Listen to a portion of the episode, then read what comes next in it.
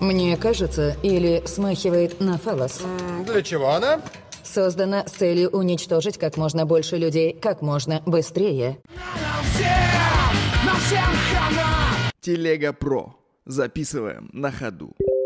Сегодня расскажу тебе о нечто совершенно ином.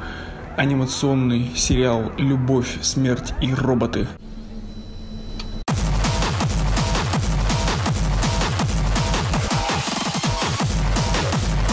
Кто же мог сделать такой не похожий ни на что по формату и исполнению сериал? Конечно, Netflix.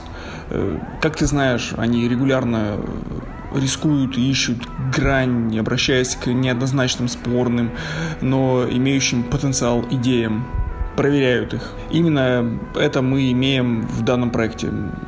Обозначены, ну, тоже условно, три темы – любовь, смерть и роботы. Вот. Но при этом полная свобода. То есть сценарий, жанры и стили исполнения все абсолютно разные. В итоге перед нами 18 совершенно разных историй в одной можно весело посмеяться, в другой такая осознанно гнетущая атмосфера безысходности, в третьей вообще поражаешься э, силе человеческой агрессии.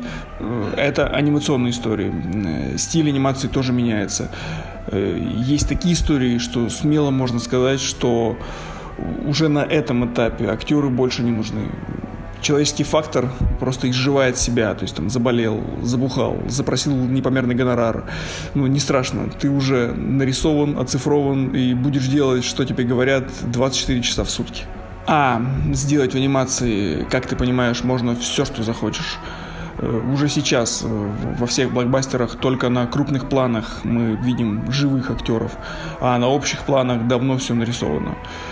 Так что с такими проектами, ну, безусловно, будущее. И хоть темы этих короткометражек, э, серий не все заходят, но из-за короткого хронометража просто не успеваешь соскучиться. Какие-то работы нарисованы по-детски, э, но это тоже на любителя.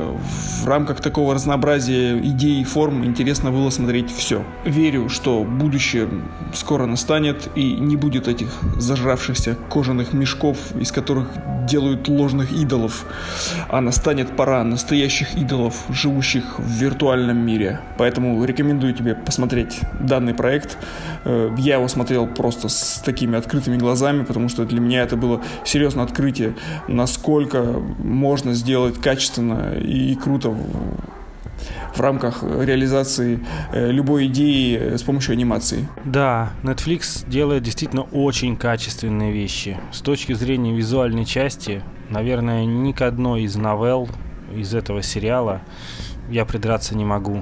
Ну и вообще они действительно очень разноплановые, поднимающие очень разные вопросы. Это все нужно смотреть и наслаждаться. В первую очередь, конечно же, картинкой.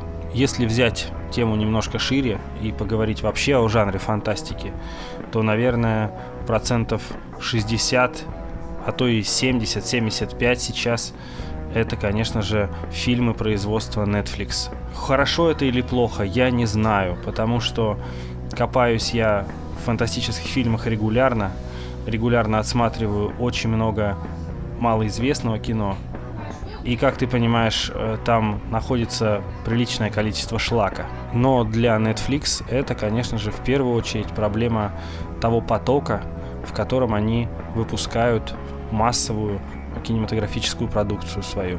Что же касается моего вечного, старого, занудного, критического брюзжания, то все мои претензии на месте, все они старые и много раз озвучены. Очень часто в жанре логика и здравый смысл приносятся в жертву истории. Нам нужно показать противостояние людей и роботов. Нам нужно показать любовь к роботу. Нам нужно э, еще решить какую-нибудь другую творческую задачу. И все остальное, да пофигу. Вот в таком ключе рассуждают зачастую сценаристы. Меня это немножко напрягает, но я понимаю, что зрителям нравится, зрители смотрят. В общем, все это, безусловно, касается и сериала «Любовь, смерть и роботы».